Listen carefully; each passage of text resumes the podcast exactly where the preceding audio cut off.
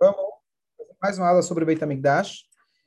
E hoje a gente vai também poder tirar uma lição é, clara, bonita para o nosso dia a dia sobre essa passagem aqui do Beit HaMikdash.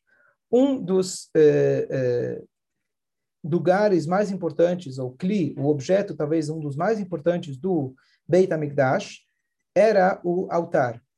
Quando a gente fala em Beit HaMikdash, o lugar mais sagrado, a primeira coisa que vem em mente para muitos seria as Luchot, o lugar onde ficavam as, as, as tábuas quebradas, onde ficava o Kodesh HaKodashim, etc. Mas, apesar dele ser considerado o lugar mais sagrado, ele não necessariamente ele era o mais essencial. O que quer dizer essencial? Eu tenho é, no carro, o que é mais essencial é o motor. Talvez ele não é a área mais agradável do carro, talvez o banco de couro é muito mais agradável com o ar-condicionado ligado. Mas o motor ele é essencial. O que tem de mais essencial no templo eram, era, na verdade, os sacrifícios.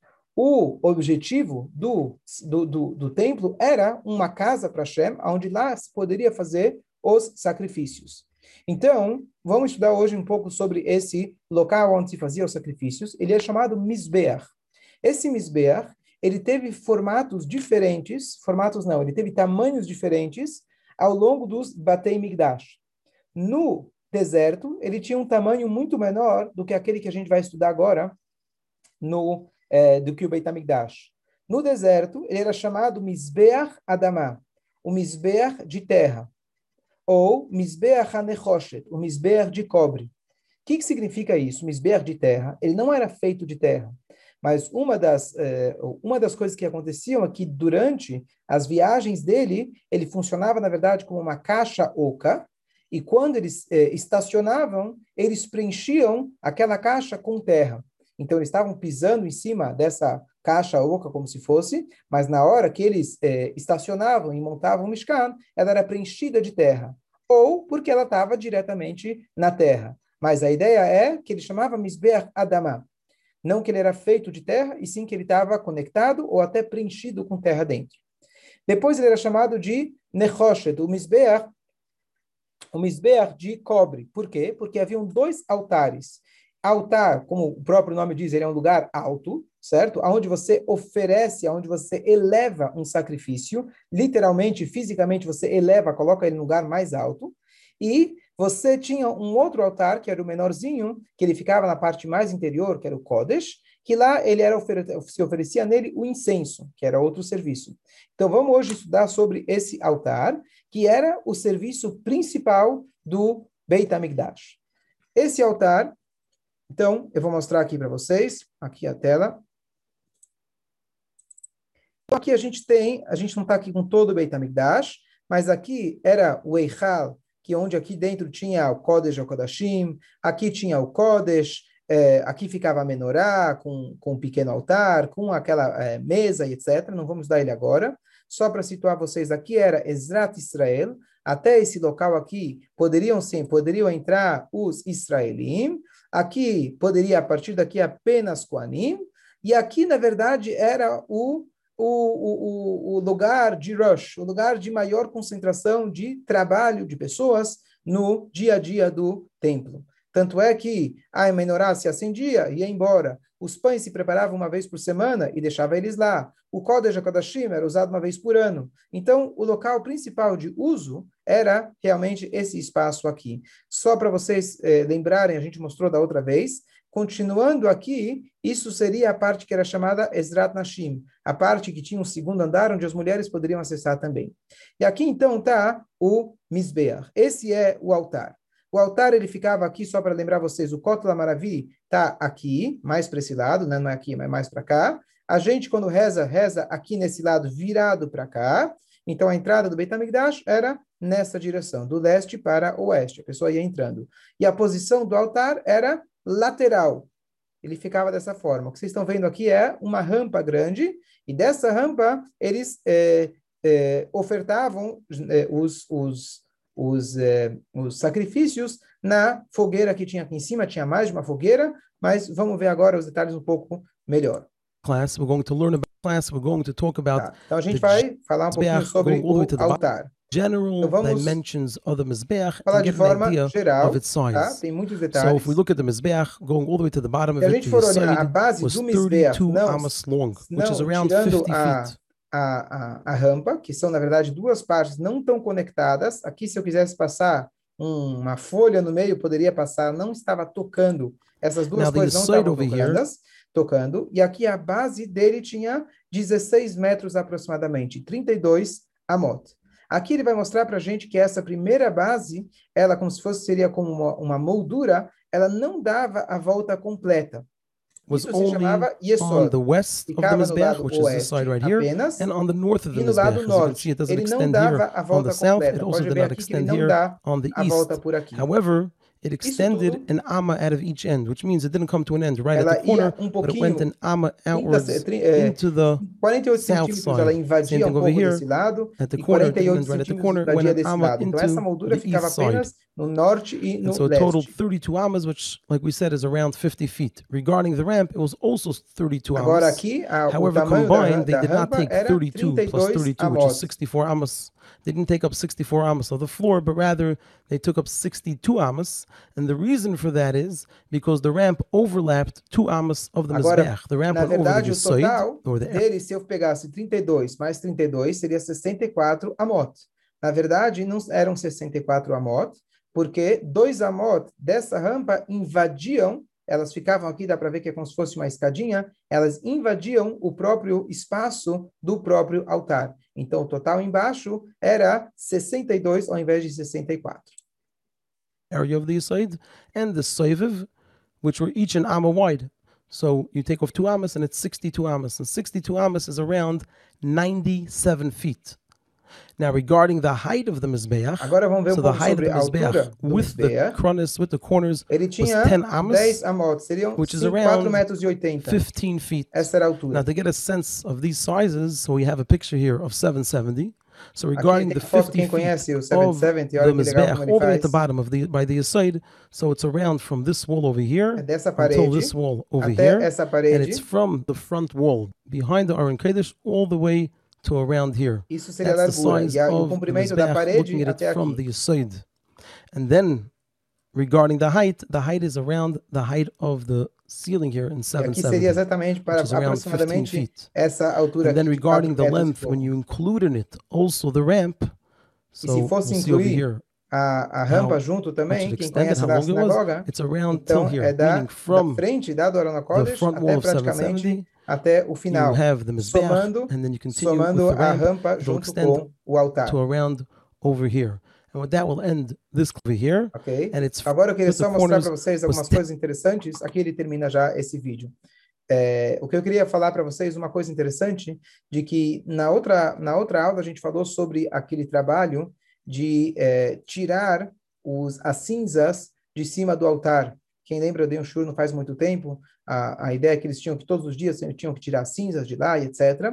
Então, a gente falou que no começo eles faziam uma competição que aqui era literalmente aqui uma competição, uma subida aqui. Quem chegava primeiro, ele que ia ter o privilégio de poder fazer esse serviço. E aí a gente comentou que uma vez um foi lá e empurrou o outro e o cara caiu aqui de cima, ou algum lugar aqui na rampa. A gente falou agora são 4 metros e 80, ele deve ter se machucado bastante se ele caiu aqui do topo, mas mesmo se ele caiu da metade, são aqui 2 metros de altura para cair, não é uma coisa muito agradável. Ok. Agora, mais uma coisa interessante. A Torá fala para gente de que aqui essas proporções, essas medidas eram do templo. Como eu falei, no templo móvel era menor, mas a estrutura era bem parecida. Você tinha uma fogueira em cima e você tinha uma rampa. A rampa era mais íngreme e menor no Mishkan, mas a ideia era a mesma. Por que essa rampa? Teoricamente, eu poderia fazer o principal aqui é o altar. Por que eu preciso fazer essa rampa? Então, a Torá, na verdade, tem uma das 613 mitzvot, uma das proibições, não suba no meu altar com escadas, com degraus. Você tem que subir de uma maneira que não seja degraus. E a maneira é você subir numa rampa. E da rampa, eles, na verdade, jogavam daqui, ofertavam, jogavam daqui para cima da fogueira os, eh, as partes dos sacrifícios. Então, a pergunta é, por que será que a Torá proíbe eu fazer aqui escadas para o altar? E a resposta, a Torá fala para não mostrar as suas partes íntimas para as escadas do altar. O que, que acontece? Os Koanim, eles tinham as vestimentas que seriam como se fosse uma túnica, seria, vamos imaginar, é, alguém com um roupão, não é, não é preciso, mas só para pegar a ideia, eles não estavam vestidos como se fosse com calças. Quando a pessoa ela vai subir um degrau, ela levanta um joelho, levanta uma das pernas, ela está expondo a parte de baixo dela para o chão. Já quando a pessoa sobe uma rampa, ela está dando passos menores e mais discretos, e a Torá fala que você não pode mostrar suas partes íntimas, textualmente a Torá fala isso para o altar. Então, esse é o motivo que a gente tem a rampa. E a lição que eu queria hoje tirar com vocês, que nossos sábios falam o seguinte: olha o cuidado que a Torá teve com uma rampa, com uma escada. Estamos falando aqui de pedras inanimadas, tem uma, um ânimo de Hashem, Hashem está dando vida para aquilo, mas são chamados minerais. E a Torá toma cuidado para falar para você não expor para a pedra. Quanto mais a gente deve tomar cuidado de não expor uma outra pessoa, a vergonha da outra pessoa perante os outros. E aqui a gente vê aquela ideia de não humilhar o próximo, a gente tomar o cuidado máximo com a dignidade do próximo. Se a Torá se preocupou com que a pedra não veja, não exponha, você não esteja exposto à pedra, muito mais que você esteja exposto à sua, às suas, eh, seus, vamos chamar assim, as suas fraquezas para as outras pessoas. Então aqui a gente tem essa já lição fantástica do Misber, uma delas que a gente deveria, é, o cuidado que a gente tem que ter com é, a dignidade do próximo. Mais algumas, alguns pontos que a gente pode falar sobre o altar. Nesse altar, você tinha também. Nesse altar você tinha também. Aqui você tinha a fogueira principal, mas uma no altar precisava ter também aquilo que se chamava o Esh Tamid. A gente faz a leitura dessa passagem todos os dias que deveria ter um fogo constante em cima do altar. Um fogo constante, 24 horas por dia, não poderia se deixar apagar o fogo do altar. Isso também é uma das mitzvot da Torá. Deixar um fogo constante. Primeira lição daqui que a gente pode tirar de que nós temos que sempre estar alimentando o nosso fogo interior. Eu não posso deixar a minha empolgação, a minha, é, a minha, é, a minha é, vibração com Torá, com as mitzvot. Eu sempre preciso estar servindo a Hashem com fogo, que simboliza o calor, que simboliza a vontade de se elevar, simboliza aquela vibração quando a gente faz a Torá e as mitzvot. Não basta cumprir de forma, forma mecânica, aqui o altar lembra a gente o fogo constante que a gente tem que estar alimentando. E agora, mais uma coisa interessante. É, eu comentei antes que tinha um outro altar que ficava na parte mais interior. South, it also did not extend here. On the this class, we're going to talk about the, in this class and in the então, aqui você tinha, como eu falei, estava o altar, e aqui você tinha uma fogueira constante, e lá dentro você tinha um pequeno altar que se fazia o incenso. A Torá fala para gente que para fazer o incenso, você tinha que pegar das brasas que estavam aqui, aqui fora, levava elas até lá dentro, e com essas brasas você fazia o incenso na, no altar interior. Então a pergunta surge: por que, que preciso pegar das brasas que já estão acesas no altar exterior para acender o altar interior? Deixa eu pegar um fósforo, deixa eu pegar duas pedras que seja, bato uma na outra, acende aqui dentro e aqui eu estou fazendo incenso. Porque o serviço do incenso começava do lado de fora e depois é, ele era levado para dentro aquele fogo. Então o Rebbe fez uma explicação uma vez muito bonita. Ele disse o seguinte: às vezes a gente não consegue sentir que o nosso fogo está vibrando. A gente não sente que a gente está com, com calor para as mitzvot. E você fala: o que, que eu faço? Eu estou fazendo as mitzvot, estou fazendo tudo certo, mas estou sem vontade. Então aqui tem uma passagem muito bonita que o Rebbe fala, para você acender o fogo interior, você tem que pegar do fogo exterior. Significa que às vezes você não está sentindo nada, mas se você acender a vela de uma outra pessoa, você pega aquilo que você aprendeu, aquilo que você sabe, que talvez para você já é uma história velha, já escutou um milhão de vezes, já não tem mais graça, mas você vai lá e conta para uma outra pessoa, para aquela pessoa, você acendeu ela. Com o fogo exterior, ele ajuda a acender o nosso fogo interior. Daquilo que você fez para o outro, isso acaba voltando para você. Que isso condiz também com aquela história do, do Alter Ebe, quando veio alguém e falou para ele, olha, é, todo o intuito que Hassidut ensina para a gente é a gente conseguir ser um pouco mais humilde, ser um pouco mais altruísta. Eu dou muito a tzedakah, eu sou muito rico, mas cada vez que eu dou tzedakah, eu me sinto mais orgulhoso, Porque eu sou o doador, eu sou poderoso, eu sou rico. Então, eu estou pensando fazer uma ginástica espiritual de alguns meses. Eu vou cortar minha tzedakah, vou parar e meditar, melhorar, e aí eu vou voltar a dar tzedakah. Disse para ele, Alter Ebe, é, quando o pobre ele recebe o pão que você deu para ele, ele se alimentou de verdade. E da verdade dele, eventualmente, essa verdade vai tocar em você também. Ou seja, primeiro ponto da história é não é porque você está preocupado com seu crescimento espiritual que você vai deixar o outro sem pão e morrer de fome. Isso seria egoísmo da tua parte, maior egoísmo. Então, esse não é o exercício. Mas o ponto número dois que ele falou, mas o pobre come de verdade. O que quer dizer isso? Não somente que você não pode comprometer a comida dele pela sua questão espiritual. Ele come de verdade. Ele está comendo e está se alimentando com verdade. Então, o fato que você sustentou uma outra pessoa com verdade a verdade dele em algum momento vai voltar e vai interiorizar para você também. Então, o que acontece quando a gente quer acender, diz aqui mais uma mensagem do fogo constante que tinha no altar, do fogo que estava fora, você consegue acender o fogo que está dentro. O Mordecai acabou de perguntar, mas deixa eu ver, tinha mais perguntas aqui. Ainda está com som baixo ou dá para ouvir? Deu para ouvir? Deu? Okay. Dá para ouvir bem. Hoje, porque hoje nós não podemos acender o incenso? Pergunta muito boa. E aqui, na verdade, aqui a gente tem várias proibições da Torá, e aqui uma proibição explícita da Torá de copiar é, o que tinha no templo. Então, o serviço do templo, por exemplo, sacrifício, não posso fazer fora do templo. Se alguém fizer, diz a Torá é, textualmente, se alguém fizer um incenso nas mesmas medidas que tinham lá no templo, a pessoa teria pena de morte.